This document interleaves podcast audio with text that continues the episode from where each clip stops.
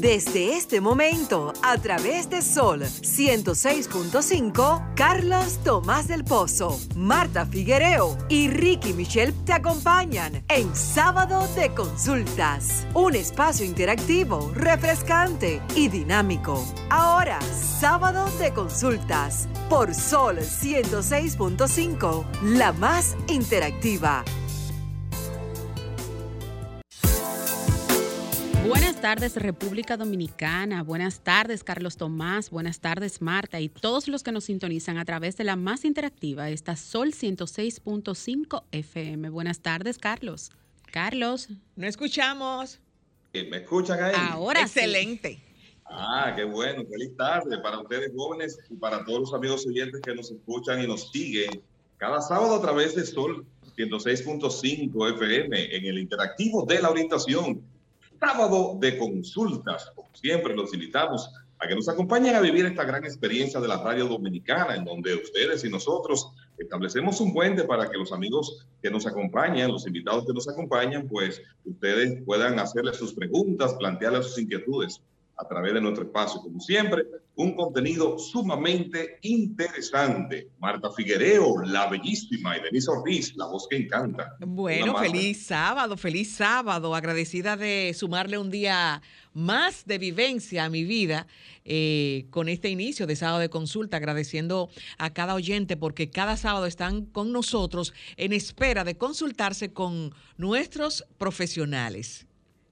Así es, Marta, contentísima. Aquí, Carlos, súper contenta de, como bien dice Marta, nutrirnos con cada una de las experiencias que a lo largo de ya estos casi cuatro años al aire hemos estado en un, en un feedback mutuo entre quienes nos escuchas y quienes nos aportan sus conocimientos. Y sobre todo hoy hay una, eh, una propuesta que no habíamos tenido en, en esos casi cuatro años. Eh, interesante, eh, nos vamos a, a, desbordar en preguntas porque son cosas que muchas veces tenemos temor y vergüenza de, hacer una pregunta o de, o de hablar de, eh, problemas ginecológicos, de cirugías, de embellecimiento y siempre queremos estar bella. No, y recordar que no solo la belleza es por fuera, exterior, correcto. sino también interior. ¿Qué, ¿Qué opinas, Carlos, sobre esto? Bueno, increíblemente ustedes están mencionando que tenemos casi ya cuatro años llevando el interactivo de orientación a través de esta plataforma del Sol. El tiempo pasa relativamente rápido. Ha sido una etapa de mucho aprendizaje y crecimiento, sobre todo por lo que te aportan tanto los amigos oyentes que siempre se suman y participan en el espacio, como la gran cantidad de invitados importantes que nos honran con su presencia y que un sábado a esta hora sacan tiempo para compartir con nosotros y compartir con la audiencia. Sí, la belleza es importante. Hoy precisamente tenemos un tema muy interesante que queremos que participen las damas que nos acompañan sin ningún tipo de, de temor ni preocupación, porque estaremos eh, conversando con el doctor Ariel Guerrero, quien es un especialista en cirugía plástica reconstructiva y traumatología. Además, eh, estaremos hablando ahí de, de, el procedimiento para cirugía de los labios menores de la vulva, que es un tema parece ser que muy frecuente y lo abordaremos con el doctor siempre con la debida calidad y respeto que nos caracteriza. Así es, pero como cada sábado. Nosotros tenemos una mirada. ¿Y cuál es tu mirada, Carlos, para este sábado? Claro, claro.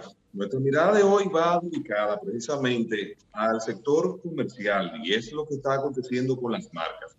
Resulta que con la apertura de las plataformas eh, tecnológicas digitales, como son las redes sociales, como los portales web de estas empresas, eh, hay una cantidad de personas que escriben comentarios positivos hacia las marcas, pero hay una especial atención en, este, esto que le traigo hoy sobre aquellos eh, seguidores de las marcas, aquellos clientes de los establecimientos comerciales que se dedican a expresar de manera, eh, de manera compulsiva y quizás externar con una gran ira cualquier frustración que sienten ante, los, ante el servicio que reciben de parte de las empresas.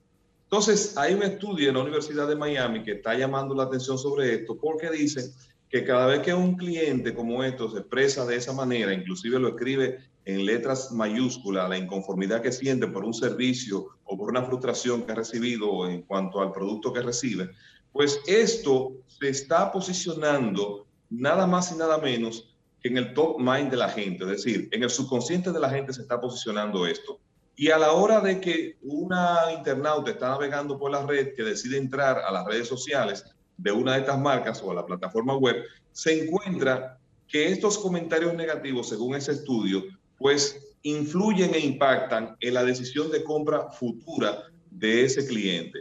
No importa que este cliente vea que esa marca tiene 50 comentarios positivos, no importa que la empresa como tal le haya dado una respuesta para bloquear precisamente el efecto de ese comentario negativo, sino que se han hecho estudios que establecen que como hay un ambiente tan competitivo entre las marcas, el, el, internauta y a su vez el cliente o seguidor de la marca, cuando ve un comentario como este de esta naturaleza, y sobre todo, reitero, escrito en letras mayúsculas, pues se da cuenta de que hay un componente de ira, hay un componente emocional muy marcado, y eso tiende a afectar en el corto, mediano y largo plazo la relación de futuros clientes con las marcas. Bueno, ahí está. Tú sabes que eh, la semana pasada eh, hubo eh, euforia por, por, muchos viajeros con relación a unas informaciones que salieron sobre Estados Unidos, de cuáles eran los países que iban a vetar para viajar hacia su territorio. Pero ya la la Casa Blanca confirmó eh, ayer que, los viajeros que estén completamente vacunados contra el COVID-19 podrán viajar a Estados Unidos eh, a partir del 8 de noviembre. La industria de turismo celebró esta decisión porque eh, estaba, estaban países que no eran, que no habían tenido rebrote tan fuerte como Brasil, Reino Unido, y si ellos podían viajar, pero ya eh, pueden viajar ciudadanos procedentes de la Unión Europea, Reino Unido, China, Brasil, India, Irán, Irlanda y Sudáfrica. Podrán viajar directamente a Estados Unidos, pero que hayan tenido un año esas personas sin haber pisado suelo norteamericano. Eh, esa política está guiada por salud pública de forma rigurosa y consistente, señala un portavoz de la Casa Blanca. Ustedes saben que eh, a partir de este 8 de noviembre, como había dicho anteriormente, se extenderá a los ciudadanos extranjeros, incluidos aquellos procedentes de países desde los cuales sí estaban permitidos los viajes directos como los de América Latina, excepto Brasil. Eh, a los estadounidenses, en cambio, no se les requerirá la prueba de vacunación, solo una prueba negativa. Eh, tampoco cuando entran a Estados Unidos, específicamente lo que de los países que había mencionado como Reino Unido, India, China, no harán cuarentena dentro del país como sucedía en, en Canadá, que sí cuando tú llegabas o si tú salías viviendo en Canadá, cuando tú llegabas tenía que hacer una cuarentena pagada obligatoria, y pagada por ti mismo en un hotel. Así es que a partir del 8 de noviembre, eh, nosotros los dominicanos seguimos haciéndonos nuestras pruebas para salir del país, cosas que no estamos pidiendo hasta ahora a los que vienen a nuestro país. Bueno, así es. Mira que mi mirada como cada sábado siempre está enfocada en temas tecnológicos, pero esta vez quise irme, al igual que Carlos y Marta, al tema de salud. ¿Por qué? Porque me llegó en estos días una curiosidad muy grande. Y es una curiosidad que no solo me ha afectado a mí, sino también a la BBC eh, Mundo.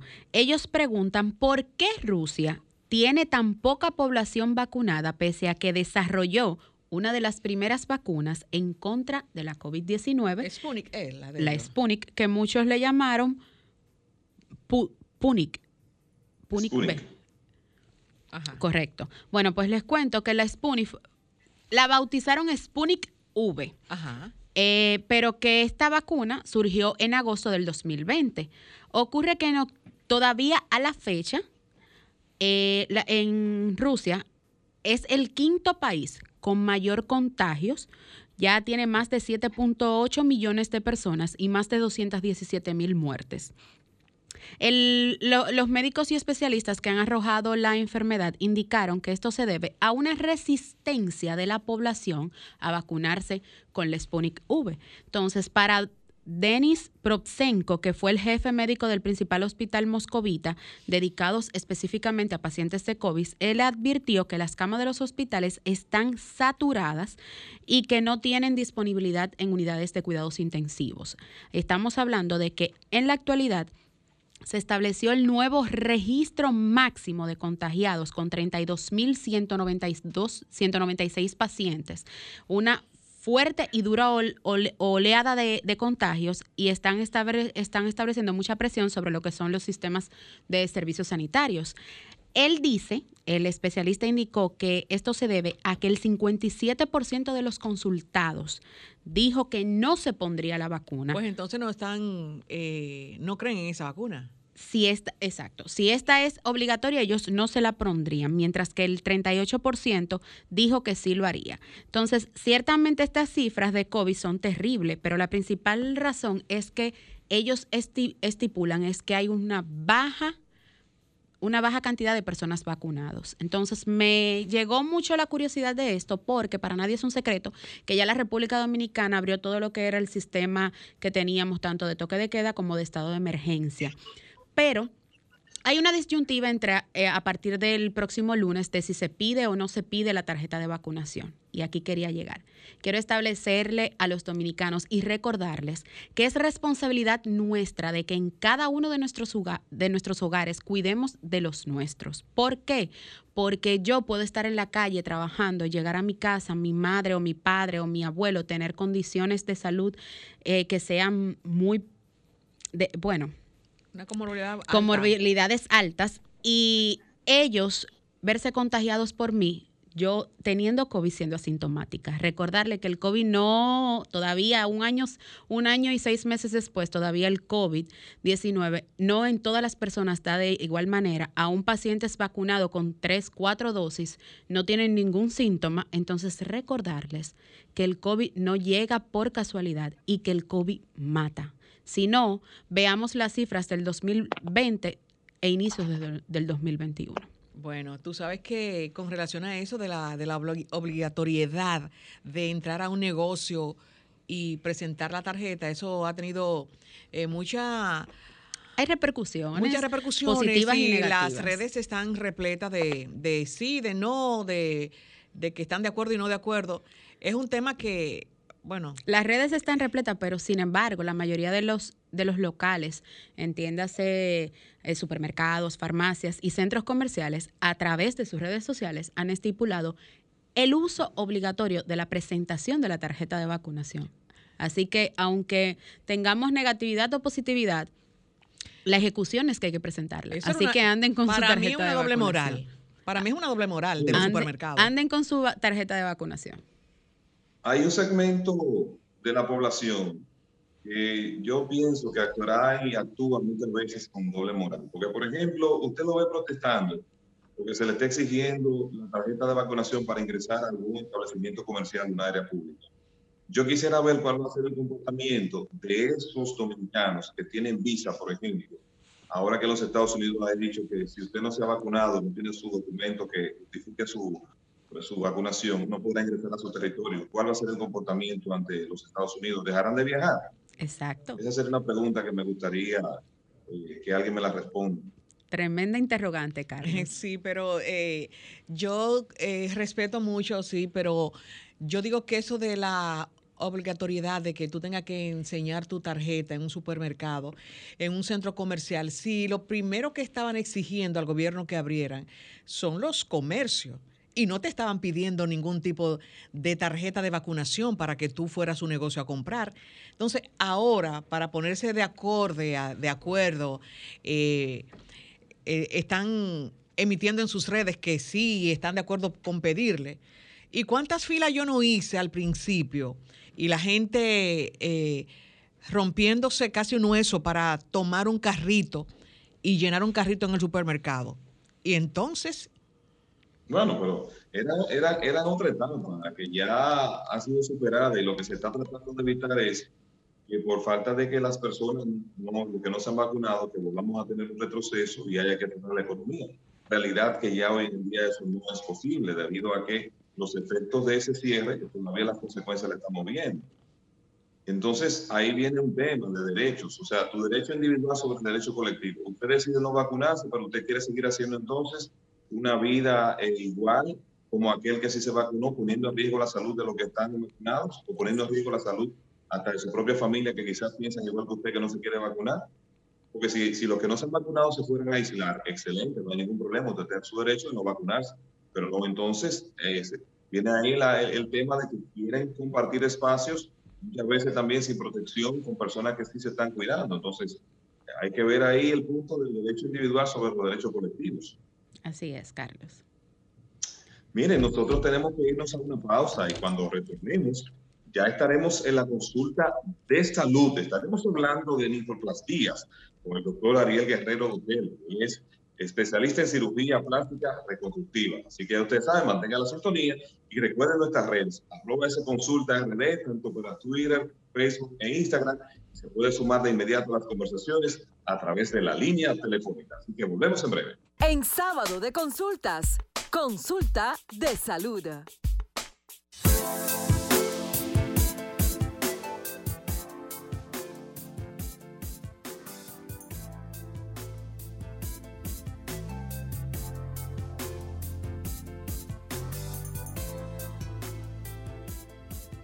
Retornamos al interactivo de la orientación. Recuerden que si salud no es felicidad y economía familiar que resista. Y es por eso que nuestro espacio se enfoca en la orientación.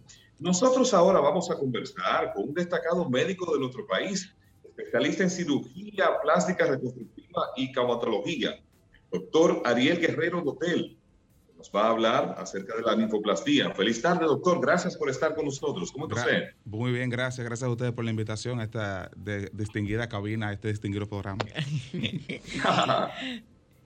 Muchas gracias, doctor. Doctor, ¿en qué consiste? No, yo, yo, yo, te digo que esto hay que darle como una, una, una, introducción.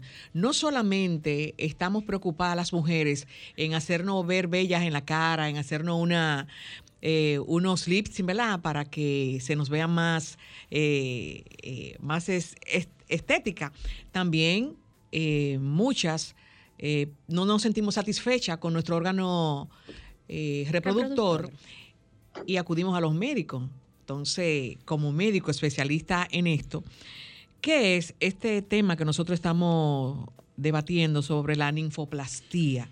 Porque yo había oído vaginoplastía. Mira, el término ninfoplastía eh, es un término que se utiliza básicamente cuando tú te refieres a recortar los labios menores, eh, cuando hay un excedente de labios menores. La vulva, en, su sentido eh, más amplio, tiene labios mayores y labios menores. Los labios mayores deben de cubrir siempre los labios menores. Pero por embarazos, por hormonas, por roce, por alguna actividad física, incluso por genética, los labios menores a veces exceden el límite del labio mayor y entonces es molestoso para las pacientes al caminar, al utilizar prendas apretadas, eh, a montar bicicleta, por ejemplo, o hacer alguna actividad física eh, que implique roce en el área genital, eh, inclusive para el coito. Es molestoso porque al tener labios menores que protruyen mucho, pues entonces en el coito pueden introducirse dentro de la vagina hacer tracción y entonces producirle dolor a la paciente. Entonces de ahí viene el término ninfoplastía.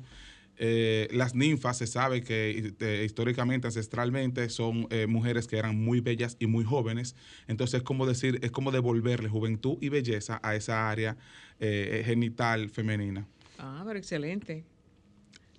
Igual el término puede ser vaginoplastía. Ah. Pero en la vaginoplastia también se incluyen otras técnicas. Por ejemplo, en ninfoplastía básicamente se, enfoca en lo que es la labioplastía, que es recortar el excedente del labio menor para que se mantenga por dentro de los límites de los labios mayores pero junto con eso hay otras técnicas que se pueden utilizar como recortar un poco de piel del capuchón, del clítoris. A veces hay mujeres que no tienen eh, orgasmos lo suficientemente placenteros porque tienen una piel excedente que les recubre su clítoris y dentro del procedimiento de linfoplastía eso también se puede resolver. E incluso se pueden agregar rellenos a los labios mayores que con, el tiempo, con, la edad, los labios mayores de la vagina pierden consistencia y pierden turgencia. Y entonces también se pueden hacer eh, rellenos en, esa área. Doctor, ¿cómo identificar cuándo necesito una, labio, una labioplastía, una ninfoplastía o una vaginoplastía? Es que depende de lo que te moleste. Yo soy muy, yo soy muy open de lo que a la paciente le moleste. Regularmente yo casi no, no sugiero, eh, no sugiero procedimientos. No sugiero procedimientos como tal, sino que prefiero que la paciente vaya a la consulta y me diga, mire doctor, eh, lo que me molesta es que los labios menores están por fuera de los labios mayores. Si en ese momento es lo único que te molesta, pero tú te sientes conforme con la estética vaginal de tus labios mayores, igual te puedo preguntar, ¿te sientes conforme como está? Y sí, a mí lo único que me molesta son los labios menores. Pues entonces en ese caso se hace solamente la labioplastía. Hay otras situaciones donde los pacientes te dicen, mire, yo lo que quiero son, es tener labios mayores más prominentes y realmente no se dan cuenta de que también tienen un problema de labios menores. Entonces tú dices, mira, yo creo que si te ponemos los labios mayores más prominentes, te vas a ver muy bien, pero pudiéramos entonces anexar un procedimiento de labios menores donde podamos extraer ese excedente y vas a tener un, un efecto mejor, más completo, más armonioso. Carlos. Doctor, con relación a la cirugía, ¿cuál es la edad recomendada si si es acertado o efectivo esperar que la mujer termine su ciclo reproductivo. O también me gustaría saber si esto afecta la sensibilidad. No, para nada. Mira, la edad puede ser de los 18 años hasta los 65, 60, 70 años. O sea, no, no, no, no influye realmente.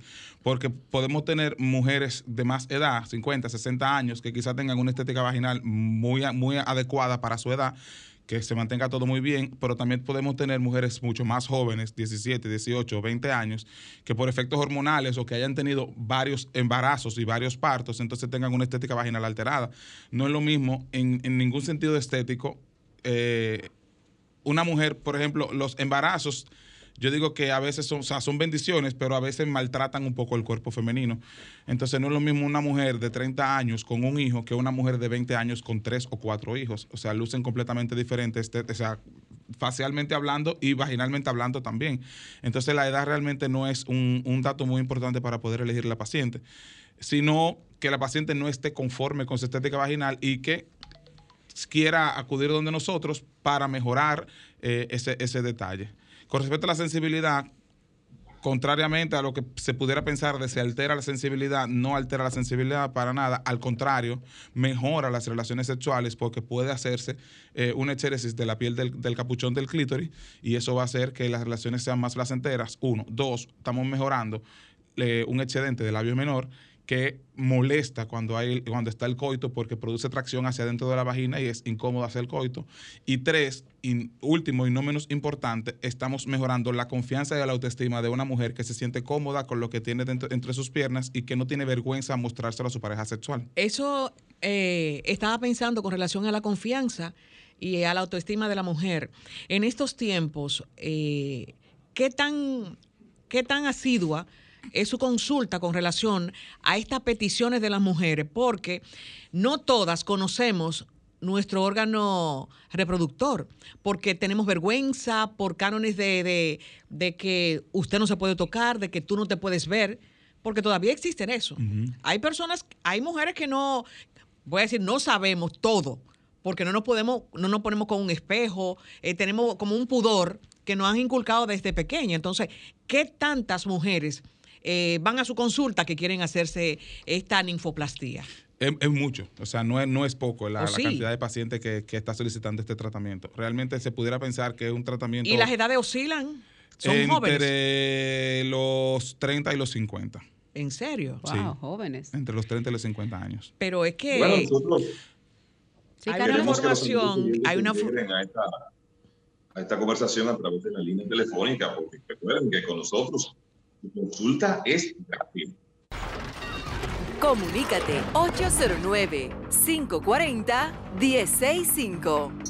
1-809-200-1065 desde el interior sin cargos. 1-833-610-1065 desde los Estados Unidos. Sol 106.5, la más interactiva. Estamos con el doctor Ariel Guerrero Dotel, quien, quien es especialista, en, es cirujano plástico y especialista en ninfoplastía, que es el tema en que estamos conversando. Doctor, usted hablaba, yo le decía con relación a la autoestima y le preguntaba la cantidad de, personas y en cuánto oscilaban la edad que van a su consultorio que quieren hacerse este tipo de, de procedimiento.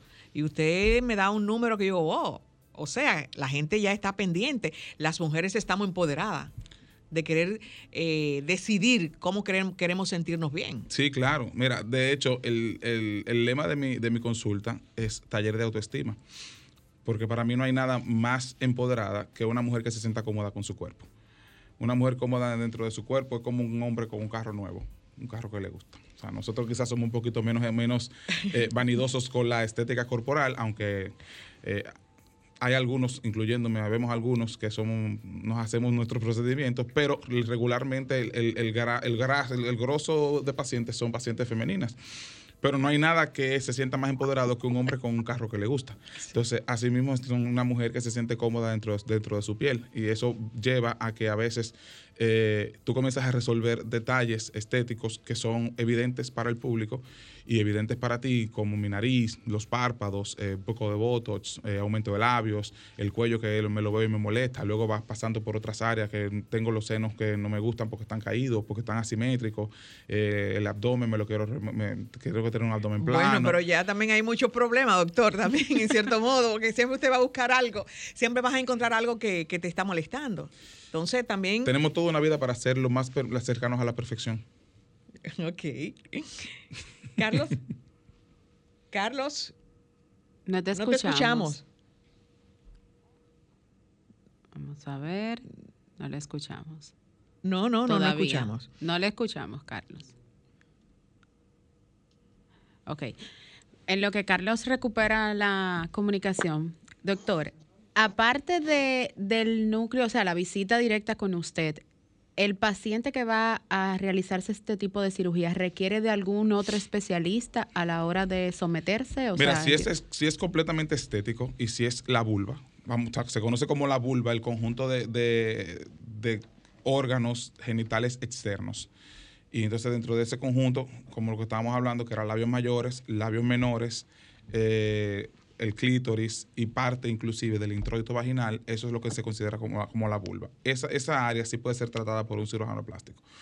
Ya si implica trabajar dentro de la vagina, por ejemplo, como pacientes que tienen lo que se conoce vulgarmente o coloquialmente como descenso, que es cuando las mujeres tienen varios partos y varios embarazos, se desgarra, por decirlo de alguna manera, o se pone, se pierde la fuerza de las paredes de la vagina, entonces puede protruir vejiga o puede protruir recto hacia adentro de la vagina y eso da incontinencia y, algunos otros, y algunos otros síntomas, pues entonces eso sí tiene que trabajarse con un ginecólogo, porque ya eso le corresponde al ginecólogo trabajar la parte interna de la vagina, corregir eh, ese defecto con una, un procedimiento que se llama colpoperinorrafia y ya luego de que se corrige el defecto dentro de la vagina, pues entonces un ginecólogo entrenado, que hay muchos también en el país que hacen, o un cirujano plástico entrenado, puede arreglar todo lo que es la estética vaginal externa. interna. Eh, externa. el plástico, la externa y el ginecólogo, todo lo que es interno. Interno, correcto. Entonces, yo podría decir también que la ninfoplastía es una labioplastía. Es, una labioplastía. es lo mismo. Entonces, luego que la mujer se hace el procedimiento de esta labioplastía, ¿en qué tiempo puede tener sus relaciones sexuales? Por encima de cuatro semanas de cuatro a seis semanas no, puede tener relaciones sexuales. Porque hay que para que todo cicatrice perfectamente, eh, se dan eh, puntos de sutura, hay que para que todos esos puntos de sutura, si son, si uno regularmente los da absorbibles, que se, que se absorban. Hay algunos que quizás se pueden dar con, hilos que no, que, que, pueden molestar para el asunto de la relación sexual. Y entonces después de cuatro semanas, de seis semanas, la mujer puede incorporarse a sus actividades sexuales. A partir de la segunda semana, eh, una semana más o menos puede comenzar con sus actividades regulares corporales, corporales, de, trabajar y esas cosas. Y ya a partir de la segunda semana puede ir incrementando en sus actividades cotidianas, como quizás hacer un poco de ejercicio, caminar o lo que sea. Pero la actividad, actividad sexual a partir de la cuarta semana. Creo que Carlos ya está con nosotros. Adelante, Carlos. No, todavía. Eh, doctor, nos consultan a través de las redes. Ahora sí, ahora sí, Carlos. Adelante con su inquietud. Bueno, quería, quería aprovechar la experticia del doctor como cirujano plástico y hacerle una pregunta ya un poquito fuera del tema que, que iniciamos la conversación. Doctor, la alta incidencia que hay de daños a la piel por efectos del llamado ácido del diablo, ¿qué es lo que está provocando que la piel sea imposible prácticamente de que se pueda regenerar después que esta persona ha sido impactada por esta sustancia?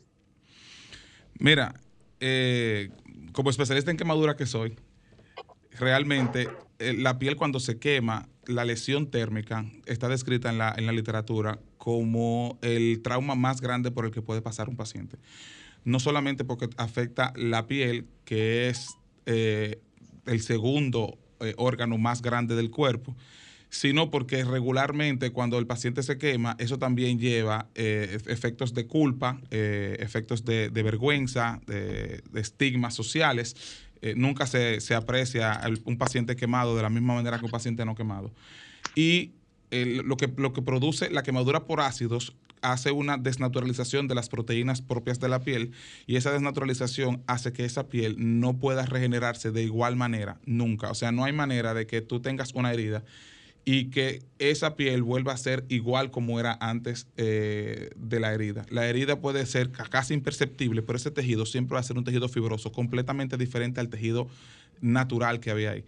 La piel tiene diferentes capas, eso sería muy técnico hablar de eso. Tenemos, por ejemplo, la epidermis y la dermis, en, sentido, en el sentido más, más amplio de, de la explicación. Y cuando tú tienes una herida, como una quemadura o como cualquier herida, esas, esas estructuras se van y todo se llena de fibras de colágeno. O sea que ya no hay diferente población celular como regularmente hay en una piel natural, que hay diferentes poblaciones celulares, sino que toda la, población celular se cambia por fibras de colágeno que pueden estar bien o mal organizadas y que entonces darían al traste con una cicatriz bonita o una cicatriz patológica. De ahí viene que cuando tú tienes esos pacientes que son eh, traumatizados con ácidos, regularmente tocan áreas eh, corporales que tienen pieles muy finas y que tienen unidades estéticas que difieren una de la otra. Se van a la cara y en la cara, por ejemplo, tú tienes pieles que son completamente diferentes la una de la otra, entonces hace difícil que tú puedas que tú puedas reponer esas áreas sin que dejes ningún estigma. Por ejemplo, la piel del párpado es una piel increíblemente fina, la piel más, más fina del cuerpo. Pero la piel de la nariz es una piel gruesa. Entonces, cuando tú tiras ácido en, la cara, ese ácido va a, recorrer diferentes eh, subunidades estéticas y entonces va a producir alteraciones diferentes en, esas unidades estéticas que quizás no pueden ser completamente reparadas. Eh, a menos que se haga un trasplante de cara, por ejemplo, que eh, tú puedes, una, una, cara muy dañada por ácido, tú puedes, se puede hacer un trasplante de cara o en algunas circunstancias tú puedes retirar esa, esa cicatriz que te queda, esa cicatriz hipertrófica, esa secuela por quemadura que te queda y quitar esa piel y colocar, por ejemplo, injertos o hacer colgajos de pieles sanas de vecindad para tratar de que en vez de tener una cicatriz hipertrófica, sino tener como si fuera un parche. Pero evidentemente tú estás colocando un parche, como bien, como bien acabo de explicar, y el parche, aunque tenga piel sana en el medio, siempre va a tener bordes que son de sutura y que finalmente van, van a producir el estigma de un paciente que ha sido reconstruido. Doctor, siempre me he preguntado, ¿qué componente tiene el llamado popularmente ácido del diablo que afecta tanto la piel? Es que es una mezcla de muchísimos ácidos.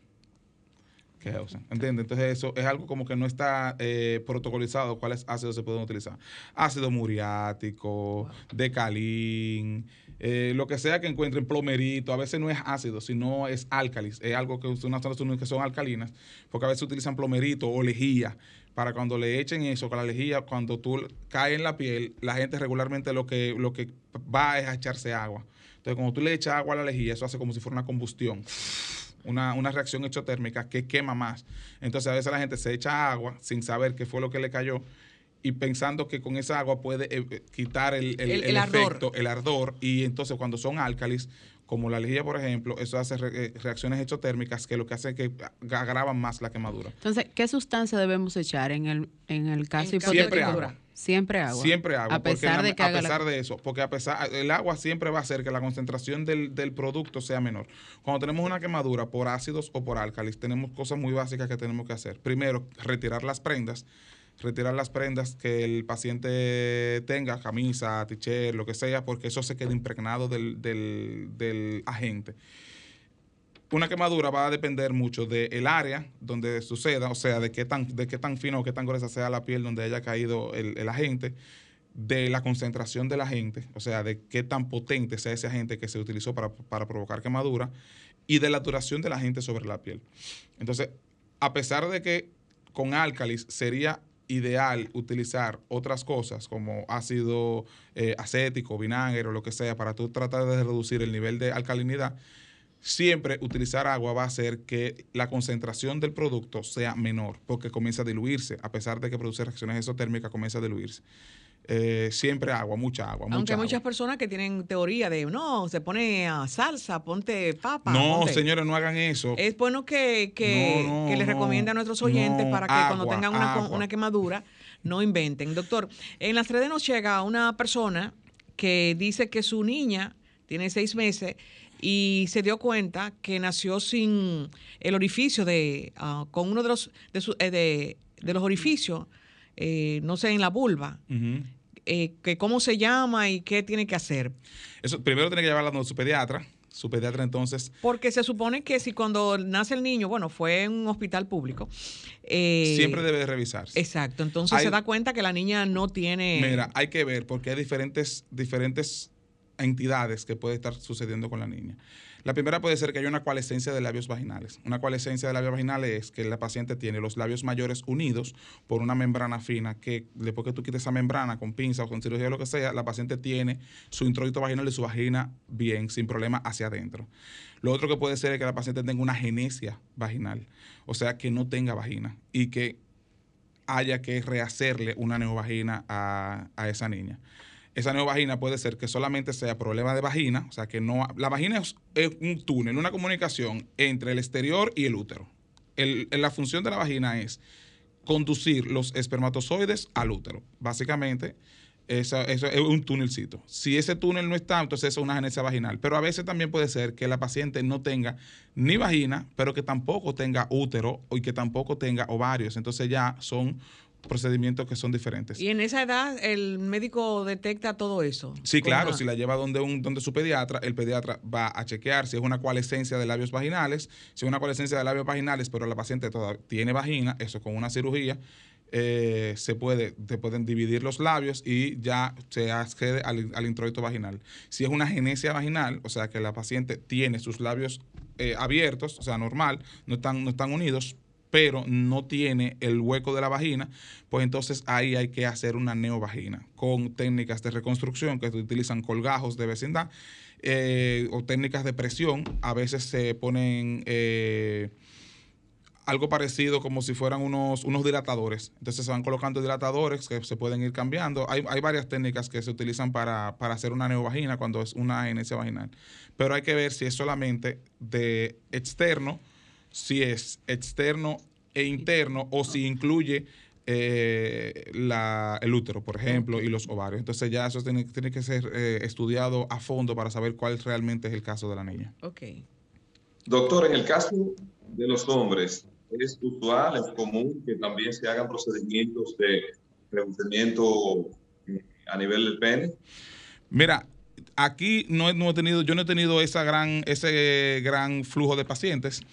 Eh, con agrandamientos de, penes, pero sí hay procedimientos de estética genital masculina donde se pueden hacer elongaciones de inclusive hasta una pulgada, pulgada y media, y se pueden colocar productos de rellenos alrededor del falo para hacerlo eh, más grueso, eh, sin dar longitud. Igual, si hay, están descritos procedimientos para esos, los dominicanos estamos muy, un poco por encima del promedio del, del, tamaño general y quizá por eso el, no estamos, no, no es un procedimiento que sea tan conocido. O podría ser machismo, ¿eh, Carlos? De que no quiera, que no, que no quiera eh, dar a conocer su, podría ser su debilidad, porque eh, a veces los hombres tienen esa, eh, la estima se le baja si, la, la, masculinidad en, en, muchas situaciones está muy, muy adherida al tamaño, al tamaño del falo. Pero fisiológicamente... Decía Carlos, tu consulta. No, no, no. A propósito de eso que dices tú, Marta, de que los hombres son típicos para hacer ese tipo de preguntas sobre cosas. Eh, recordemos que cuando hemos visitado, por ejemplo, eh, eh, hemos invitado especialistas con el tema de los órganos masculinos, las que llaman son las damas. Ah, sí también, no, porque nosotros somos muy extrovertidas, eh, las mujeres somos más extrovertidas. Y con relación a esto, si el paciente se hace este tipo de procedimiento, ¿sus relaciones son normales o no va a tener eh, que con un tiempo cambiar o eso sigue intacto hasta, hasta su muerte? Mira, hay un, hay un, hay un procedimiento que es el que se encarga, se encarga de elongar un poco más el pene, que es el una resección de un ligamento que se encuentra en la base del pene. Para, hacerlo un poco gráfico, hay un ligamento que es el que se encarga de elevar el pene cuando el pene está en, erección, o sea, ponerlo duro hacia arriba. Ese ligamento a veces se puede cortar para hacer que una parte de, pene que está guardada, por decirlo de alguna manera, dentro de, de la grasa pubiana salga. ¿Qué sucede con esto? El paciente va a tener erecciones hacia abajo, ya no va a tener erecciones hacia arriba. O sea, el pene va se va a poner duro, pero no se va a elevar porque el ligamento que se encargaba de elevarlo lo quitamos a fin de poder lograr una elongación de, algunos centímetros, por decirlo de la manera. Cuando se hacen productos de relleno, los productos de relleno casi siempre son semi, son temporales. Entonces, habría que repetir el tratamiento cada año o cada dos años, dependiendo de la cantidad de producto que se utilice eh, dependiendo del tipo de producto que se utilice y del, metabolismo del paciente. Entonces eso puede variar cada año, se puede absorber entre un 10 y un 15% del, del producto que se, que se utiliza o se puede absorber inclusive hasta un 50% del producto que se utiliza. Tenemos un contacto. Buenas tardes, ¿quién nos habla? Ah, ok, se cortó esto, pero aquí tenemos otro. Buenas tardes, ¿quién nos habla y desde dónde? Sí, buena, buena. Mario, de, de la Caoba. Adelante con su inquietud, Mario se nos cortó la llamada. Hola. Se fue, se fue a Sí, se fue. ¿Tu pregunta, Denisa? Doctor, por las redes de S Consultas RD nos preguntan que si luego del proceso de la ninfoplastía, o sea, el proceso postoperatorio, si es normal el sangrado. Las complicaciones de toda cirugía básicamente son las mismas. O sea, todas las cirugías tienen las, las complicaciones iniciales son las mismas. Sangrados, hematomas, eh, de esencias de herida, o sea, que se abran algunas suturas e infección. O sea, que sí, normal, normal no es normal, pero es algo que está descrito y que puede suceder. Normal sería que tú termines tu procedimiento, que los puntos de sutura queden eh, lo suficientemente apretados o, bueno, lo suficientemente herméticos como para que no haya sangrado y que luego entonces ya tú te vas a la casa. Hay que ver a qué la paciente se refiere con sangrado, porque quizás sea un sangrado pequeño, una o dos, tres goticas de sangre que le manchan la ropa interior o que le manchan una toalla sanitaria, y eso pudiera ser normal. Pero si es un sangrado profuso, abundante, que, que preocupa, debe de, acudir a su médico para ver si hay algún vasito que quedó sangrando o algo que haya, algún hematoma que se haya producido que haya que resolverlo. Hay sangrados que sí, que son normales dentro de lo que cabe, eh, que son parte normal del, del, procedimiento, que son sangraditos pequeños, eh, de cualquier herida. Tú te cortas donde quieres, te dan unos puntos y a los dos o tres días quizás tú te, hasta te golpeas la caminata o lo que sea y ese mismo puede producirte un pequeño sangrado que no debe de preocupar a la paciente si es poco. Ahora, si es un sangrado abundante y profuso, sí ya es algo que debe de preocupar. Perfecto. Doctor Ariel Guerrero, muy agradecido de su participación con nosotros. Por favor, déjenos sus contactos y sus redes porque sé que muchas preguntas que no se formularon en el aire se las van a hacer por ahí, por esa vía. No, gracias a ustedes por la invitación. siempre a la orden cuando necesiten de cualquier, de cualquier aporte, aquí me tienen. Y mis redes son en Instagram, arroba DR Ariel Guerrero. Arroba DR Ariel Guerrero en Instagram. Eh, ahí están los contactos de la consulta, asistente, WhatsApp, eh, está dentro del Instagram, la, dirección del consultorio, nada más le dan ahí, se lo pone por Waze. O sea que con, ese contacto ya tienen suficiente. bueno, muchísimas gracias. A ustedes mantengan el tiempo porque tenemos más contenido de sábado de consultas. En sábado de consultas, cápsula de salud. ¿Sabes cuál es el artículo de tu cocina que más gérmenes guarda? Pues el número uno es la esponja de fregar. Este es uno de los artículos más llenos de gérmenes en su casa. Se usa para limpiar todo tipo de suciedad y luego, generalmente, se almacena debajo del fregadero en un lugar húmedo y oscuro que se convierte en un ambiente perfecto para que crezcan las bacterias. Los expertos señalan que cuando usas una esponja en toda la cocina, limpiando utensilios y el fregadero, simplemente estás moviendo los gérmenes de un lugar a otro.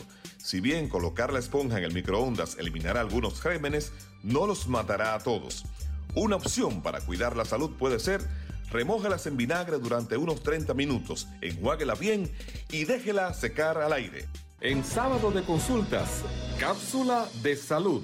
Estás escuchando el interactivo de la orientación, sábado de consultas.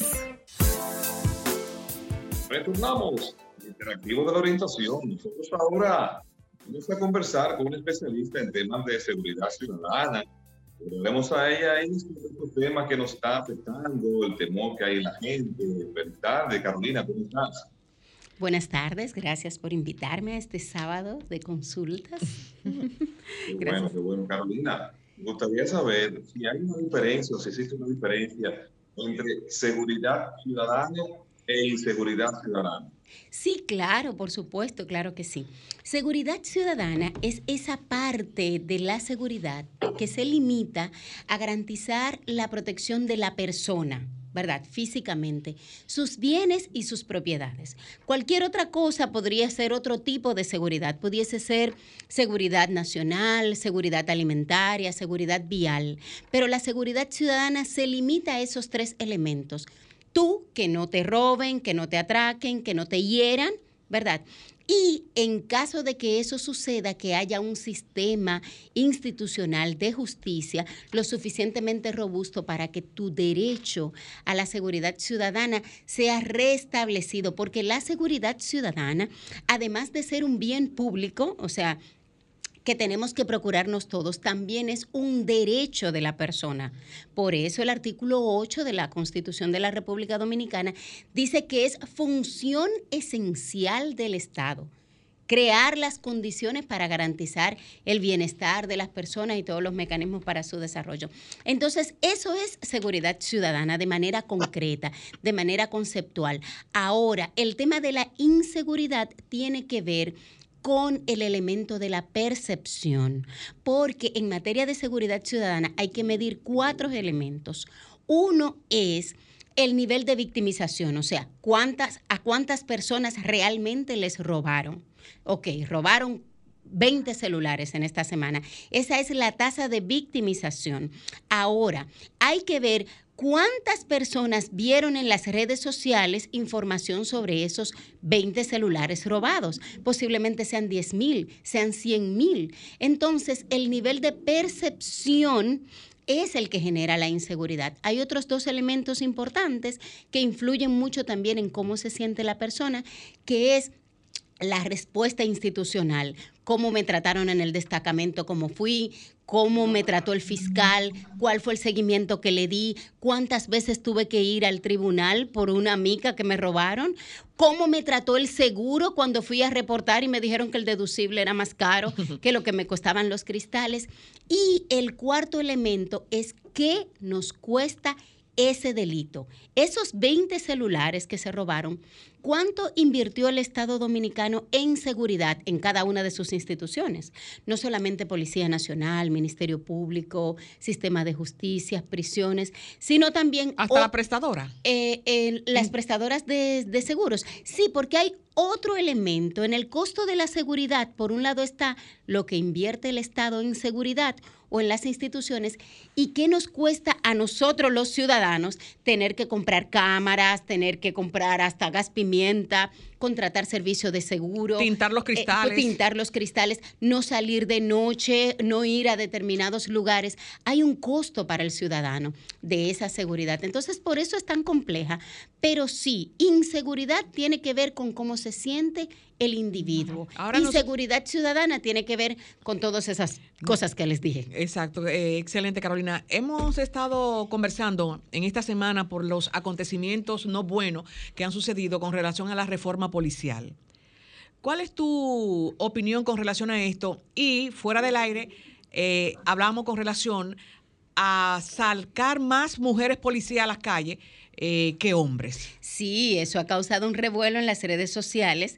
Eh, yo publiqué en mi cuenta de, de, Twitter, arroba Mujer Seguridad, y hablé de la propuesta que yo hacía. Porque el tema de una reforma policial, eso no se hace de ahora a la mañana.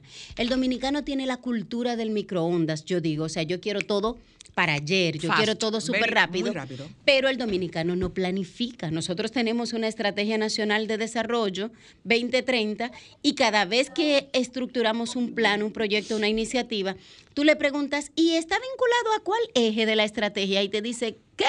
¿Cómo así? ¿Cómo así? Exactamente. Entonces, el dominicano, como que se decía en el campo, acoteja la carga en el camino. Pone candado cuando les roban. También ponemos candado cuando nos roban. Entonces, normalmente no planificamos, pero en el momento en el que necesitamos la cosa, queremos la solución.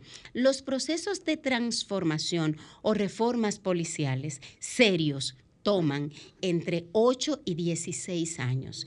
El promedio en Latinoamérica son entre 14 y 15 años. Y el promedio en el mundo son 15 años una reforma policial. Si no le dan para atrás cuando caiga el nuevo incumbente, cuando venga el nuevo ministro o el nuevo director. Pero los dominicanos no podemos esperar tanto, porque tenemos una situación que, que, ya estamos a un punto de no retorno. Entonces se necesitan acciones a corto plazo, ¿verdad? Para bajar la fiebre, porque el paciente está convulsionando. Luego a mediano plazo, que ya tú vas, ¿verdad? Quizás a poner antibióticos para, para atender esa infección. Y luego ya a más largo plazo, para evitar entonces que se te vuelva a contagiar. Entonces, por poner una, ¿verdad? un símil. Entonces, yo pienso que a corto plazo, ahora tristemente, y digo tristemente porque yo soy parte de alguna manera de la estructura de, de seguridad pública de, de este país y, y soy profesora de la mayoría de los que están incluso ahora en posiciones de mando y liderazgo. Por lo tanto, eh, me duele mucho, aparte de que, bueno, fue el área en la que, en la que decidí especializarme pero me duele mucho admitir que realmente la imagen de nuestra institución, la Policía Nacional, está un poco desmejorada, ¿verdad? Entonces, una opción a corto plazo sería que pudiéramos sacar parte de ese personal que está en la policía. El 22% de los miembros de la Policía Nacional en la República Dominicana son mujeres. Tenemos más de 7 mil mujeres en todos los niveles, en los, en los grados bajos eh, eh, inferiores y medios y superiores que perfectamente podrían salir a la calle, claro, con incentivos y con condiciones diferentes, porque recordemos que las mujeres son proveedoras y son cuidadoras y también son proveedoras, a diferencia de los hombres que generalmente son solo proveedores. Entonces, si se dan las condiciones para el trabajo, podríamos tener más mujeres patrulleras, más mujeres atendiendo denuncias en los destacamentos y más mujeres dando el servicio policial eh, ciudadano. Y yo creo que eso ayudaría muchísimo porque las mujeres las respetan más y aparte de eso, no hay casos de mujeres vinculadas a temas de corrupción ni mujeres policías atracando. ¿Ustedes han escuchado algún caso? No. Hasta el momento no. Carolina Ramírez, se nos agotó el tiempo. Quiero dejarle sí, en el me gustó mucho ese tema. Tenemos que para que podamos abordar este tema de manera más extensa, porque te quedaron muchas inquietudes sobre este tema que, es tan, que tanto afecta a la salud mental y la tranquilidad del pueblo dominicano. Por favor, déjenos sus contactos y sus redes. Claro que sí, todos estos temas yo los comparto a través de mis redes arroba mujer seguridad. Yo estoy en Instagram, en Twitter, en Facebook, en YouTube, hasta en TikTok. Y como, como no hay tantas mujeres en temas de seguridad, el usuario estaba disponible. Así que puede encontrar o escribe en Google Carolina Ramírez arroba mujer seguridad. Y ahí perfectamente podemos eh, responderle cualquier inquietud. Bueno, llegamos aquí al final de Estado de Consultas, interactivo de la orientación, con Marta Figuereo, Benito Cruz y Carlos Tomás del Pozo. Bye bye.